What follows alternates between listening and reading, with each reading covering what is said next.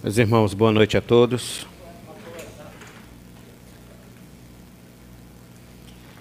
Eu quero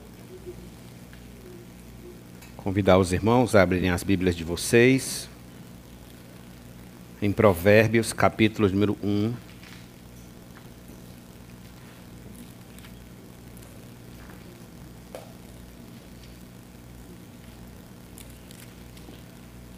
Nós vamos ler a introdução do livro de Provérbios.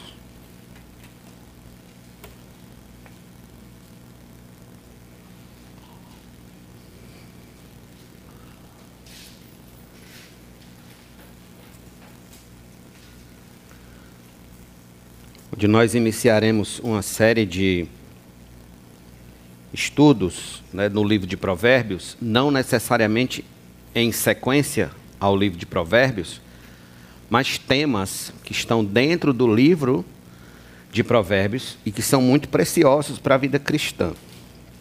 E hoje nós vamos dar uma introdução a esse, ao assunto geral, certo? Vamos dar uma introdução a esse assunto de um modo geral. E a partir da quarta que vem a gente vai tratando de assuntos de um modo mais específico.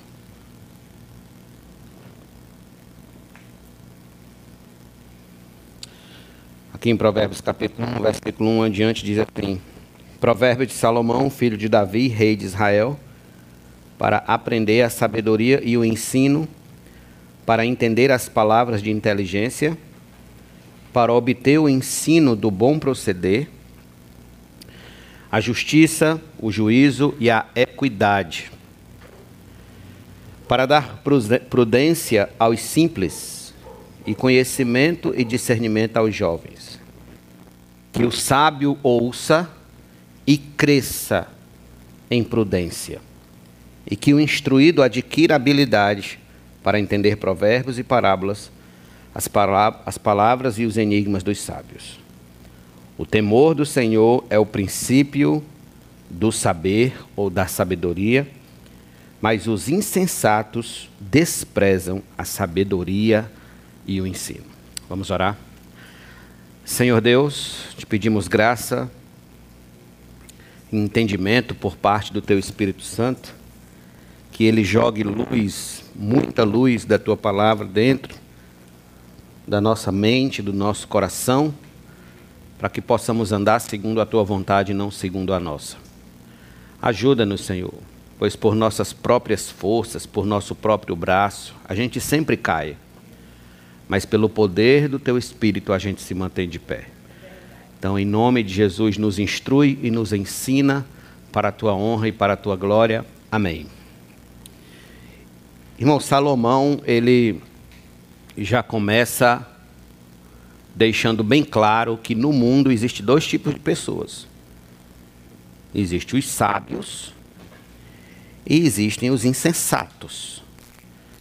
Existem aqueles que aplicam o conhecimento que têm e agem com sabedoria, e existem aqueles que não estão nem aí para conhecimento, não estão nem aí para aprender, para ser instruídos, e eles acabam sendo carimbados, classificados, certo, como insensatos como gente que age fora do bom siso, fora do bom juízo.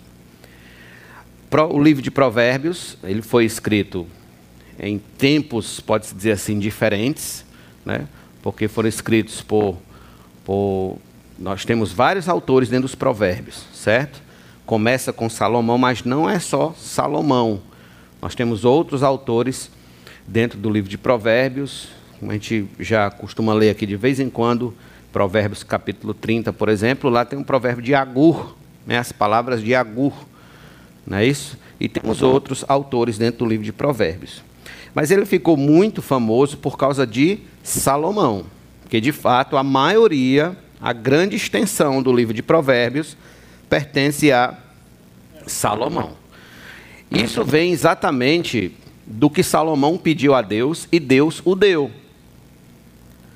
Salomão teve a oportunidade de, em falando com Deus, o Senhor disse: peça alguma coisa, e ao invés dele pedir ouro e prata, que possivelmente era o que eu pediria, ele pediu sabedoria.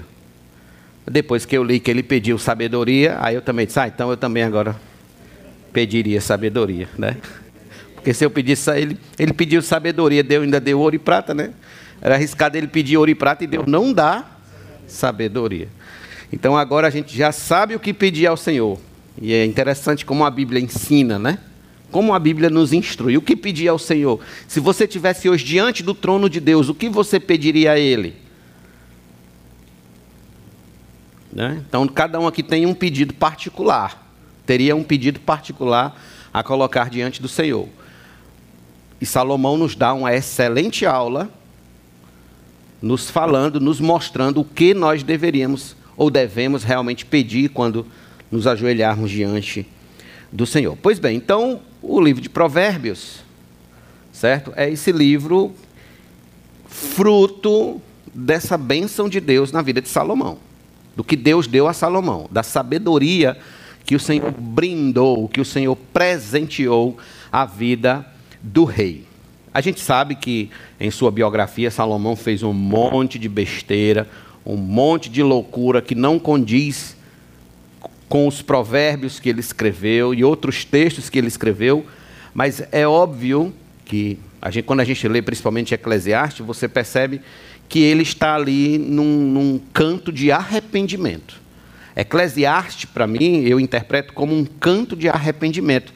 Um, um momento em que ele está derramando a alma dele e dizendo: Olha, eu fiz isso, vaidade, fiz aquilo, puro vazio. Fiz aquilo outro, também não deu em nada. Vivi tudo que vocês imaginarem viver, também não deu em nada. Então ele encerra Eclesiastes com um versículo que vem exatamente a calhar com o versículo número 7 aqui. Vocês lembram o que, é que ele diz? Ele diz o seguinte: vem aqui comigo rapidinho em Eclesiastes, capítulo número 12,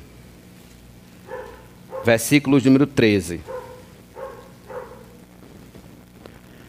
Irmãos, eu. Vocês sabem que essas as nossas mensagens são gravadas e, e, né?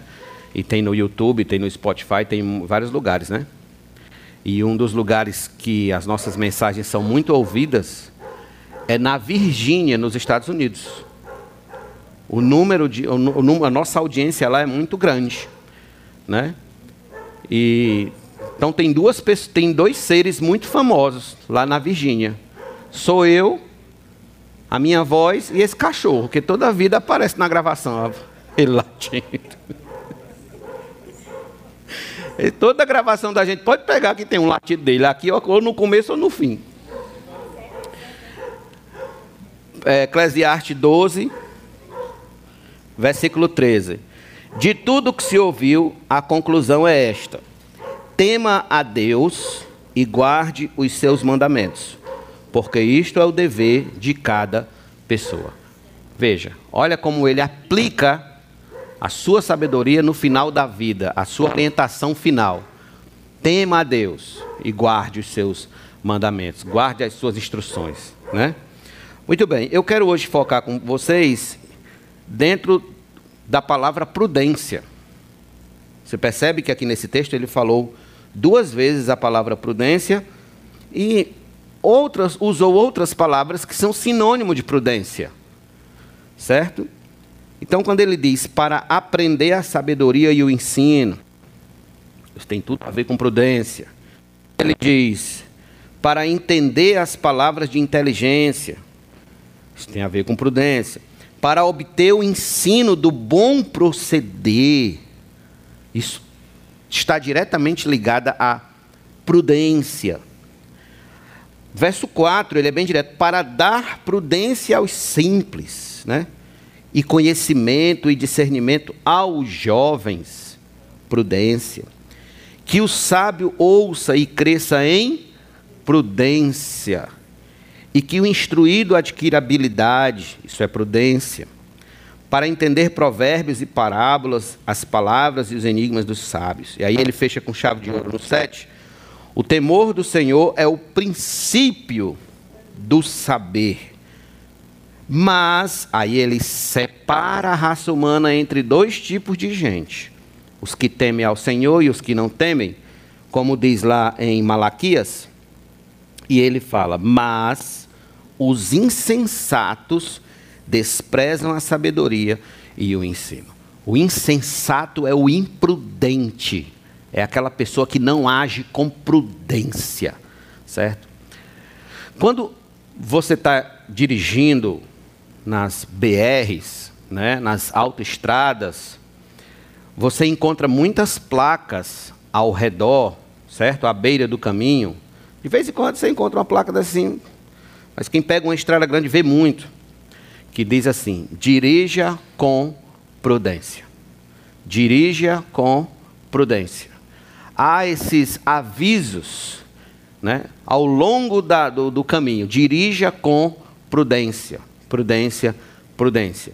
Porque um segundo de imprudência no trânsito pode ser fatal. Um segundo de imprudência em quando você está pilotando uma moto, dirigindo um carro, pode ser fatal para você e fatal para os passageiros que estão com você. Poucos, poucos momentos de imprudência podem ser fatais. E nós enxergamos mundo afora, certo? Uma carga gigante de imprudência. Uma carga gigante de imprudência, né? Muitas situações a gente vê os camaradas agindo de um modo imprudente, colocando a própria vida em risco. Se pilotar uma moto sem capacete, por exemplo, é um ato de imprudência. Né? A moto, o, para-choque da moto é é os peitos. Então, uma moto não é diferente de um carro, né? O carro ainda tem uma frente para proteger, a moto não tem, certo? Dirigir sem cinto de segurança é um ato de imprudência, certo?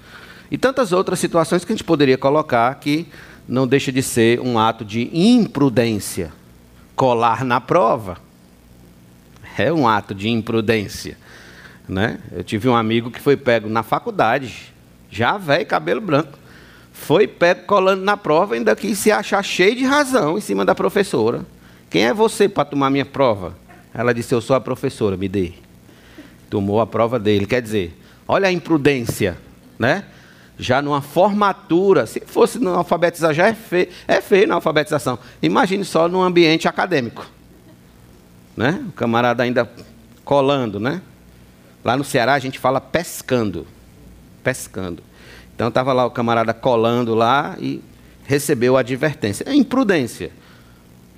É o que Salomão diz aqui: despreza a sabedoria e despreza o ensino. Então, a prudência, irmãos, no dicionário, no comum, a palavra prudência, ela tem exatamente esse sentido de agir com cuidado, ou agir com parcimônia, cautela, certo? Ser alguém que não age de um modo precipitado, não age de um modo treslocado, sem pensar no passo que está dando.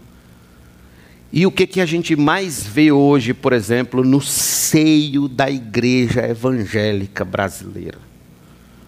O que a gente mais enxerga hoje é imprudência. Imprudência. E essa imprudência reflete. Por quê? Porque à medida que uma igreja toma certas atitudes, isso vai refletir negativamente ou positivamente. Então, quando a igreja age de um modo imprudente, isso vai refletir negativamente lá na frente. Quando a igreja toma uma, uma atitude positiva, isso vai refletir positivamente. Lembrando que os reflexos negativos sempre são maiores, sempre se dá mais ibope, se dá mais atenção, se dá um colorido maior do que os reflexos positivos. Ok? Por exemplo, a gente juntar aqui o quilo do amor, a gente fazer aqui umas 20, 30 cestas básicas, por exemplo, e distribuir. Certo? E distribuir. Alguém vai dizer, alguém vai dizer, olha, essa igreja é diferente.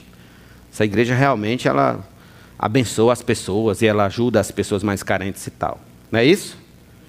Mas se houver um escândalo dentro da igreja, vai ser apenas alguém que vai falar ou a maioria vai falar mal da igreja? A maioria. Porque aquilo que é mal, a gente costuma dar um ibope maior. A nossa carne se satisfaz, né? Se satisfaz em falar da desgraça alheia falar da desgraça dos outros. Eu estava falando com um colega agora e dizendo: olha, não se iluda não. Muitas das pessoas que nos cercam, elas não querem ver a gente bem, não. Elas não querem ver você bem, não. Elas não querem ver você bem fisicamente, elas querem ver você cada vez é, é, passando por dificuldades em todas as áreas, com problema para emagrecer, problema para dormir, problemas financeiros, problemas com o filho, problemas com a família, problemas com a esposa. É, são os urubus que se, se alimentam dessas, dessas dificuldades, né? dessas carniças da vida que a gente está sujeito a passar. E esse povo não quer nossa melhora, não. Para eles, enquanto pior nós estivermos, melhor, porque eles têm o que falar e eles não se sentem tão mal, não se sentem tão ruim. Já viu aquela historinha que a alegria de gordo é ver outro mais gordo? Porque o camarada não se sente tão mal, né? Mas aquele ali está pior. Né? Eu não estou ruim, mas não estou muito assim, não. Né? Dá, dá para passar. Então, é da nossa natureza querer isso. Né? Exatamente. Então, a gente tem que trazer tudo isso que eu estou colocando aqui para vocês para aplicar na nossa ação de prudência como crentes. Ou seja, tudo que você faz tem um reflexo. Tudo que você faz ou deixa de fazer tem um reflexo. Daí é onde entra a prudência. A prudência vai ser o seu ato, certo? Em algumas circunstâncias da vida, de, de executar certos procedimentos de acordo com a sabedoria que você tem. Então vou repetir isso aqui. A prudência, ela está enraizada na sabedoria que você tem. Porque a prudência, ela é um, um ato ação ou omissão, certo? Mas que tem raiz na sabedoria. Na sabedoria que você adquiriu. Ok? E o, o sábio está dizendo aqui que o princípio dessa sabedoria é o temor ao Senhor. Antigamente eu tinha dificuldade de entender esse, esse texto. O princípio da sabedoria é o temor ao Senhor. Como assim? Eu não entendi. Então quer dizer que então, primeiro a gente tem que entender o que significa a palavra temor. Temor significa não somente o medo, né, aquele medo, aquela, aquele pânico, mas o respeito. O respeito, a honra. A honra. Então, por exemplo, eu, particularmente, eu, certo? David Abreu, eu nunca fiz tatuagem no corpo por honra a minha mãe. A minha mãe dizia assim para nós quando a gente era adolescente: Olha, a única coisa que eu peço a vocês, nunca façam uma tatuagem. Meus, minha irmã até já fez, eu tenho uma irmã que fez tal, tudo, mas é um particular dela. Eu tomei aquilo como honra para a minha mãe. Uma forma de eu honrar a minha mãe foi não marcar o meu corpo pelo um pedido dela. E eu já tive vontade de fazer, já veio vontade de fazer um, uma tatuagem aqui, outra ali e tal. Até com o rosto dela eu pensei fazer uma época e tudo. Mas por honra ao pedido dela eu nunca fiz. Então, o temor, ele não é só essa questão do medo, de eu ter medo de Deus, mas de eu honrar a Deus honrar. Então eu olho para a palavra de Deus e Deus diz assim: ande por esse caminho. E eu vou andar por esse caminho, não apenas porque ele vai me levar para o céu, mas porque eu honro a palavra de Deus, eu honro a voz de Deus. Vocês estão entendendo?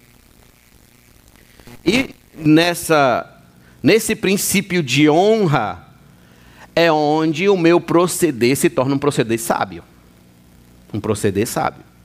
Então, à medida que eu quero ser um sábio, um homem bíblico sábio, um homem bíblico cheio de sabedoria, eu preciso colocar no pé de tudo, na raiz de tudo, o que? A honra a Deus. A honra ao Senhor. Eu preciso honrá-lo, temer o seu nome, honrá-lo, partindo do conhecimento que eu da sua palavra. Por isso que o crente precisa conhecer a palavra. Por isso que o crente precisa estar instruído na palavra. O que eu disse domingo, irmãos, no culto, eu repito e vou continuar repetindo.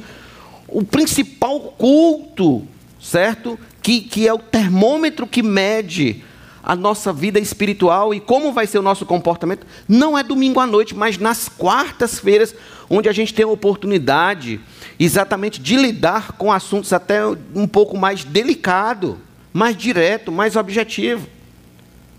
Quantos irmãos que a gente não conhece mundo afora que precisa ser tratado, por exemplo, no aspecto da ira? São irmãos iracundos. Irmãos que se iram Qualquer coisa já quer já chutar o, o balde, tocar fogo na barraca, brigar no meio da rua. Quantos irmãos, por exemplo, outros não precisam ser tratados no assunto da preguiça?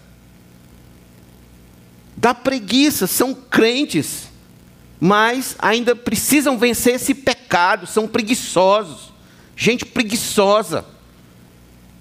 Gente que não pode, está doido que o mundo se acabe em barranco para morrer escorado. Preguiçoso.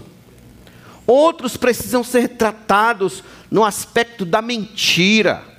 Mentem descaradamente. Mente para o pastor, mente para os irmãos, mente para o dono da padaria. Onde ele vai, ele tem que deixar umas duas, três mentiras. Senão, não é ele. Gente que precisa ser tratado no orgulho na soberba do coração, gente que precisa ser tratado na, na, em passos precipitados. Passos precipitados, é gente precipitada, gente que precisa ser tratada, por exemplo, nas finanças, na vida financeira. A vida financeira é uma bagunça, é um balaio, porque não se educa financeiramente. Aí vive dando mau testemunho, vive tendo problemas com a Cagepa, vive tendo problemas com a Energisa, porque não se organiza financeiramente. E tudo isso, meus amados irmãos, gera o quê? Reflexo para o mundo. Gera reflexo. Quando, olhe, quando alguém diz assim, um, um ímpio diz assim, e é porque é crente, o ímpio está certo. Está repreendido. É o diabo falando na sua boca. Pô, o diabo está certo. Porque o que, que o mundo deve esperar da igreja? O que o mundo deve esperar de nós é um povo de fato santo, um povo transformado, um povo diferente. É isso que eles esperam de nós, por quê? Porque é isso que nós conclamamos a eles a ser, a mudar, a se converter a receber Cristo. Então eu vou chamar o camarada que está lá no oco do mundo para receber Cristo, para que ele continue do mesmo jeito? Óbvio que não. Então precisa haver um padrão, e qual é o padrão? A vida do crente. A vida do crente baseada em quê? Nas escrituras, na palavra. Por isso que o crente ele tem que conhecer as escrituras para ele lidar especificamente com aquela área da sua vida em que ele precisa agora aplicar sabedoria e agir com prudência. E agir com, com prudência. Certo? Então, esse, esse versículo, o temor do Senhor é o princípio da sabedoria, ele não se encontra só aqui, ele se encontra em outras passagens, certo? Do Antigo Testamento. E dentro do livro de Provérbios, principalmente, algumas vezes mais. Por exemplo, venha comigo aqui para o capítulo número 9.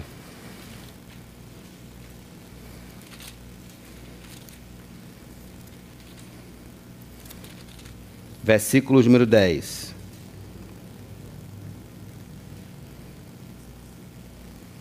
Olha o que ele diz. O temor do Senhor é o princípio da sabedoria. Conhecer o santo é ter entendimento. Conhecer o santo, o santo aí, note, está com S maiúsculo. O santo aí é Deus. Conhecer o santo, conhecer a Deus é ter entendimento. Por onde é que eu vou conhecer a Deus? Pelas Escrituras pela revelação especial de nosso Senhor, como nós estudamos aqui na quinta-feira, pela palavra. Então, conhecer a Deus é ter entendimento. Como é que eu, como cristão, vou ter entendimento da maneira como eu devo agir se eu não conheço a Deus e a sua vontade revelada? Vocês compreendem? Provérbios 15, veja, Provérbios 15.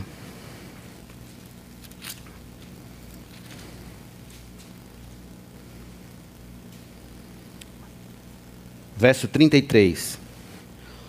O temor do Senhor é instrução na sabedoria. Instrução na sabedoria. E a humildade precede a honra. Olha em que ponto nós já estamos aqui. Ele aplica de que, por meio da sabedoria que você obtém aos pés de Cristo, você passa a viver de um modo humilde, essa humildade precede a honra. Precede a honra. Nós vamos encontrar esse texto também, por exemplo,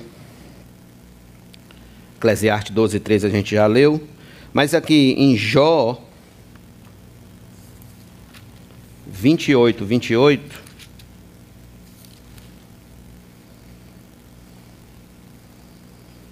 Diz assim: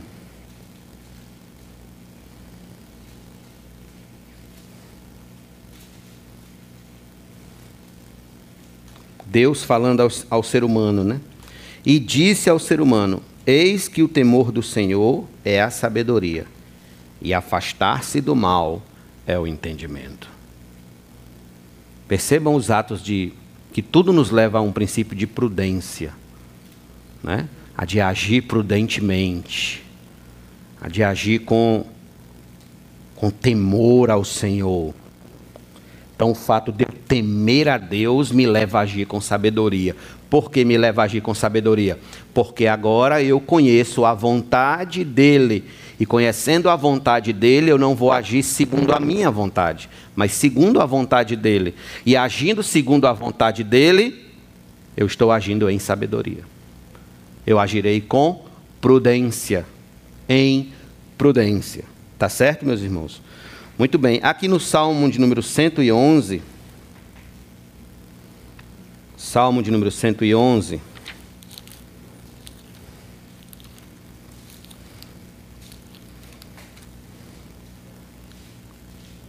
versículo 10,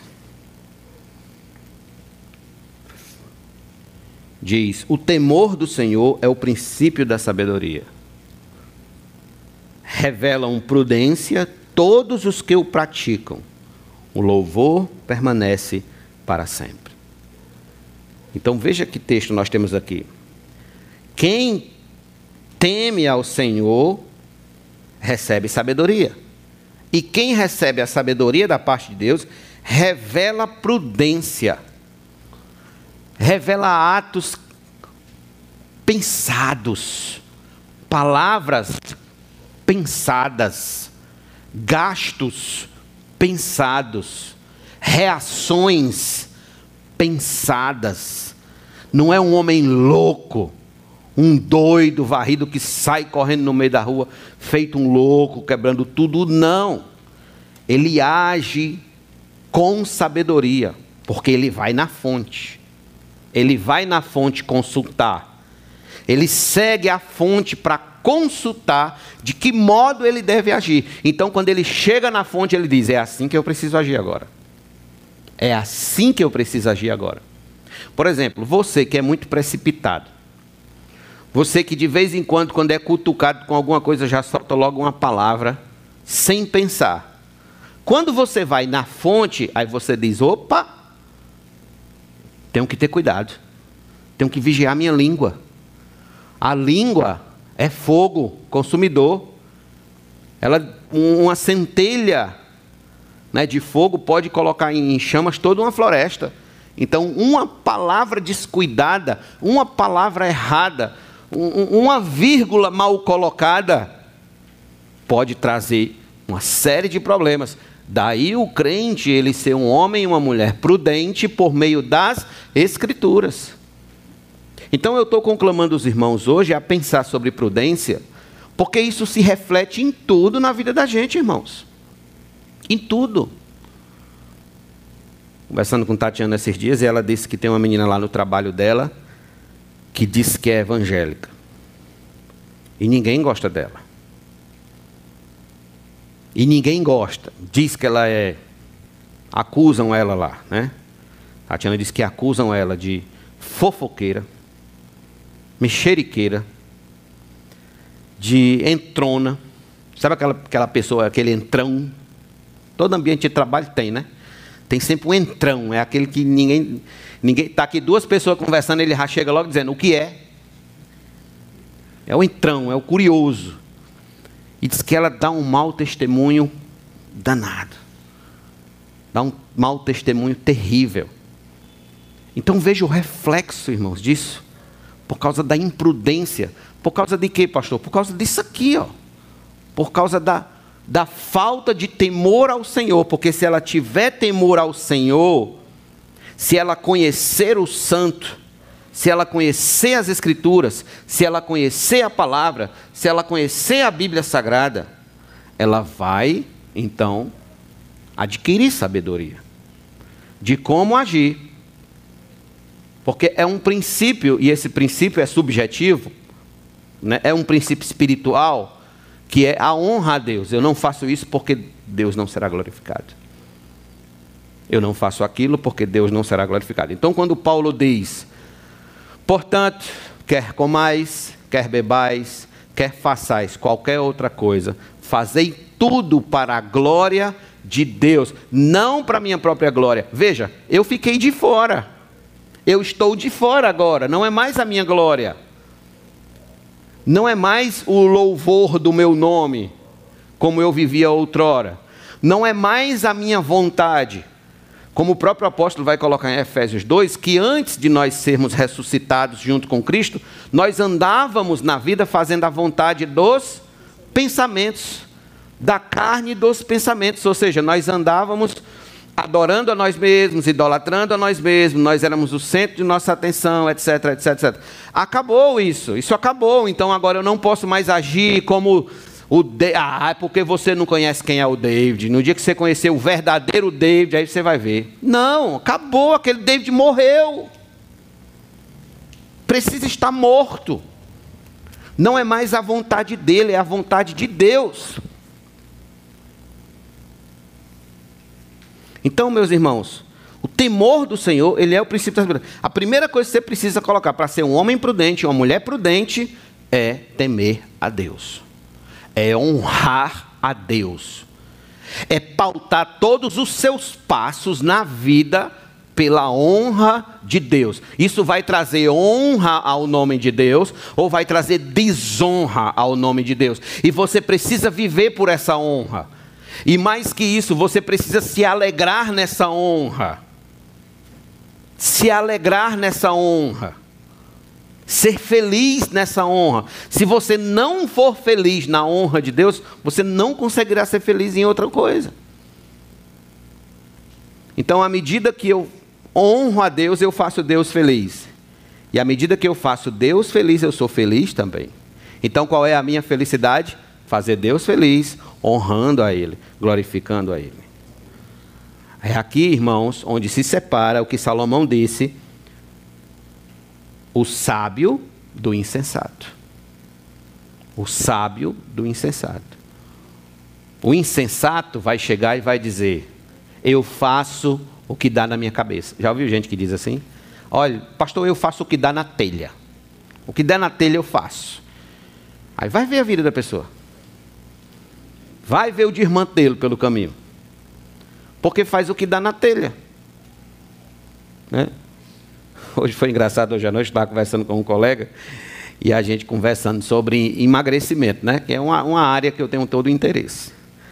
E aí, a gente conversando sobre isso, e ele, ele não é crente. Aí ele disse assim para mim, só David, assim, quando tu emagrece assim, tu não, não, não tem a sensação assim de, de que tu vai ficar assim, chamando mais a atenção das mulheres, não?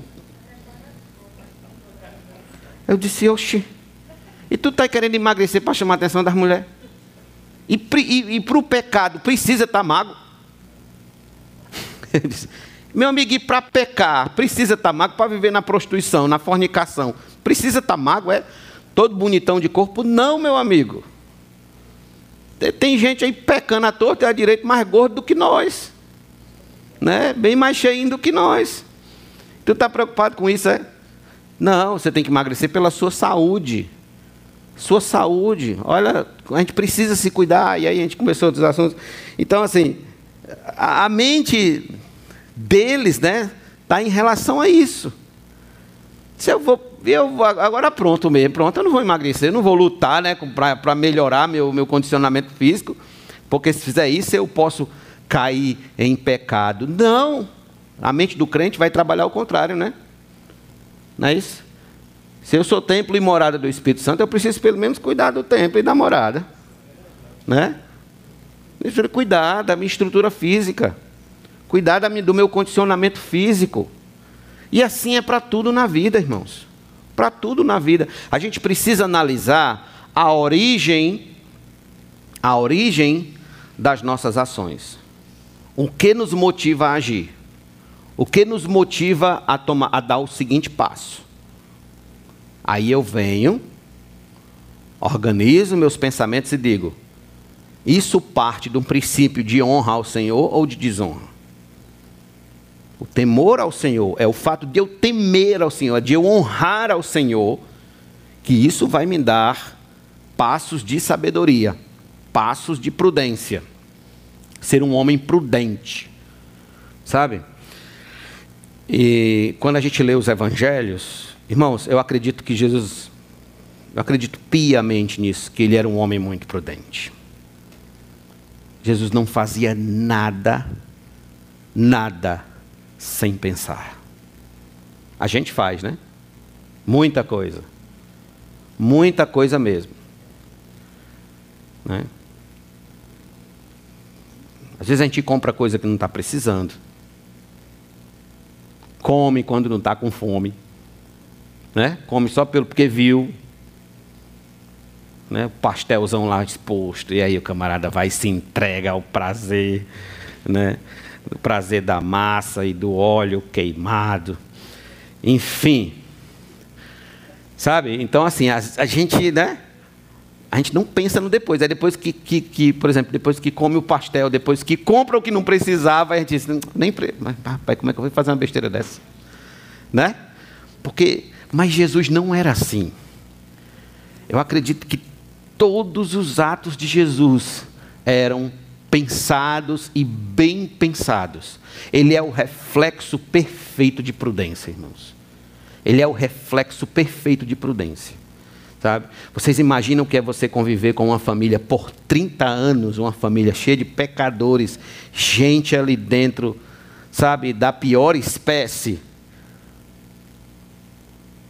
Né? Os seus irmãos lhe chamando de chato porque você não fala palavrão porque você não faz arte junto com eles. Lembra dos irmãos de José que tinha, tinha raiva dele, né? Porque ele não participava das, das safadezas dele? Pronto, imagine só também. Acho, vocês que com Jesus foi diferente? Não. Né? Com Jesus também deve ter sido barra, né? ele tem que suportar aquela família daquele jeito ali, naquelas circunstâncias.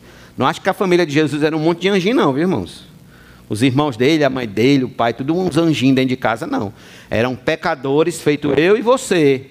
O pessoal acha né, que, principalmente essa, essa mentalidade católica da, da, da, eternamente virgem, né? sempre virgem, que Maria já foi já ali, recebeu uma auréola e ficou andando dentro de casa, cheia com aquela luz gloriosa ao redor dela, né? e já santa e tudo. Não. Não, não, não, não. Ela continuou pecadora, feito nós até morrer, e ela precisou do sangue de Cristo na cruz da mesma forma como nós precisamos, para seus pecados serem redimidos diante de Deus. Da mesma forma, da mesma forma. Então, mas Jesus conviveu por 30 anos e você não encontra em nenhum lugar um relato de que ele disse uma palavra descabida, um ato imprudente, de que ele disse alguma coisa desse gênero. A gente encontra o contrário. A gente encontra o oposto. Por exemplo, em 1 Pedro, capítulo 2,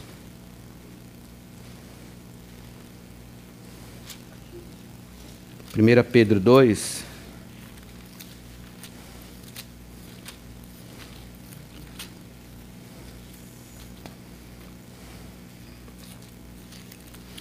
versículo de número 22, diz assim: Ele não cometeu pecado, nem foi encontrado engano em sua boca. Ele não cometeu nenhum pecado. Nenhum.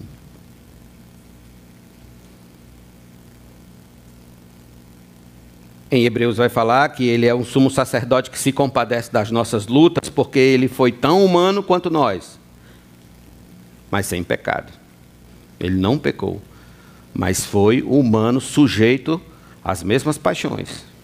Tão sujeito que o diabo achou a oportunidade para tentá-lo, para dizer: Olha, se próximo me adora que eu lhe dou tudo isso aqui. Se jogue do pináculo do templo, transforma essas pedras em pães, enfim, então nós temos que olhar para Cristo, certo? Como uma referência de prudência. Tem até um livrinho antigo que diz assim: Em seus passos, o que faria Jesus? É um livro antigo.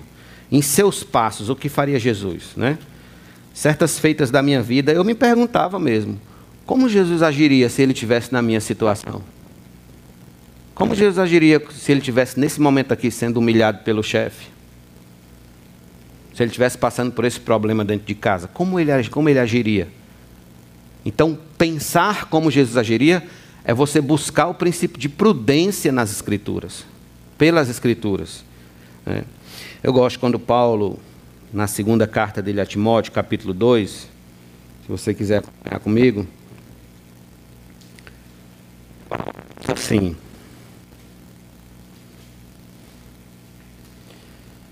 No versículo 22. Ele está falando para Timóteo. Timóteo era um jovem pastor. E ele diz: Fuja das paixões da mocidade, siga a justiça, a fé, o amor e a paz com os que de coração puro invocam o Senhor. Evite as discussões insensatas e absurdas, pois vocês sabem que elas só provocam brigas. O servo do Senhor não deve andar metido em brigas, mas deve ser brando para com todos, brando, apto para ensinar, paciente, disciplinando com mansidão os que se opõem a ele, na expectativa de que Deus lhe conceda não só arrependimento, o arrependimento para conhecer a verdade, mas também o retorno à sensatez a fim de que se livrem dos laços do diabo que os prendeu para fazerem o que ele quer. Olha quando, olha o que, que acontece quando tem alguém agindo insensatamente, fora da sensatez. Está exatamente fazendo o que o diabo quer. O que o diabo quer. Então, quando a gente age sem sabedoria, a gente não está fazendo a vontade de Deus, a gente está fazendo a vontade do diabo.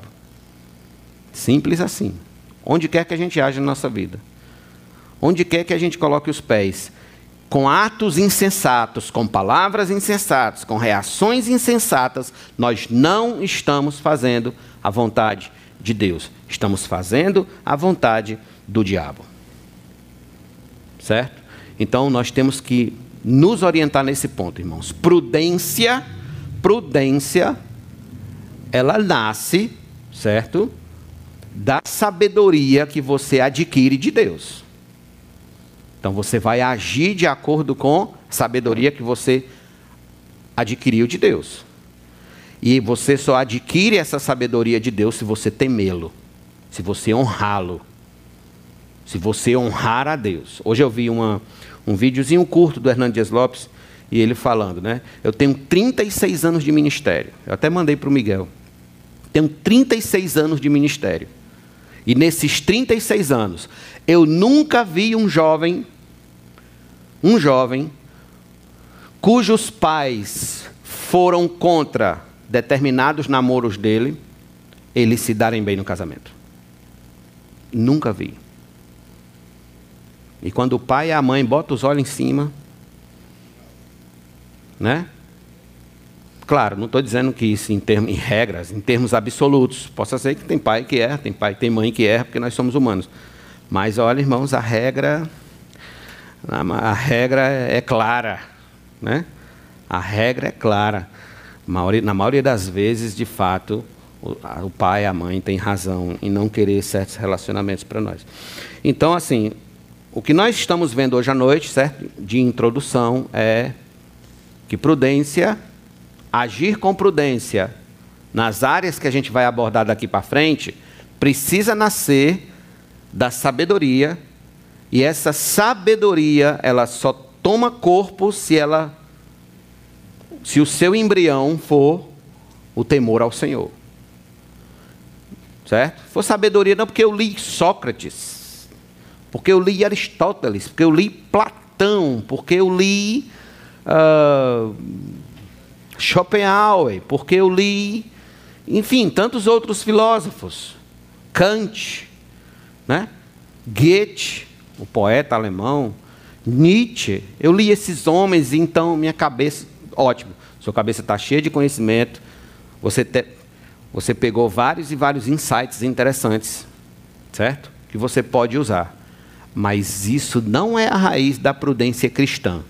A prudência cristã se fundamenta no temor ao Senhor. Se você não temer ao Senhor, meu amigo, todo o conhecimento que você tem, você vai usar para o mal. Uma hora ou outra você vai usar para o mal. Porque você vai, no mínimo, no mínimo, no mínimo, você vai querer glorificar a si mesmo. Aí você descamba no pecado. Então, temer ao Senhor, irmãos. Honra ao Senhor. Honra ao Senhor. Dentro da sua casa, sabe? Dentro da sua casa quando vem aquela vontade de gritar ou de falar palavrão com alguém, ou de dizer alguma coisa, ou de soltar uma piada, né? lembre-se de que você é servo de Deus.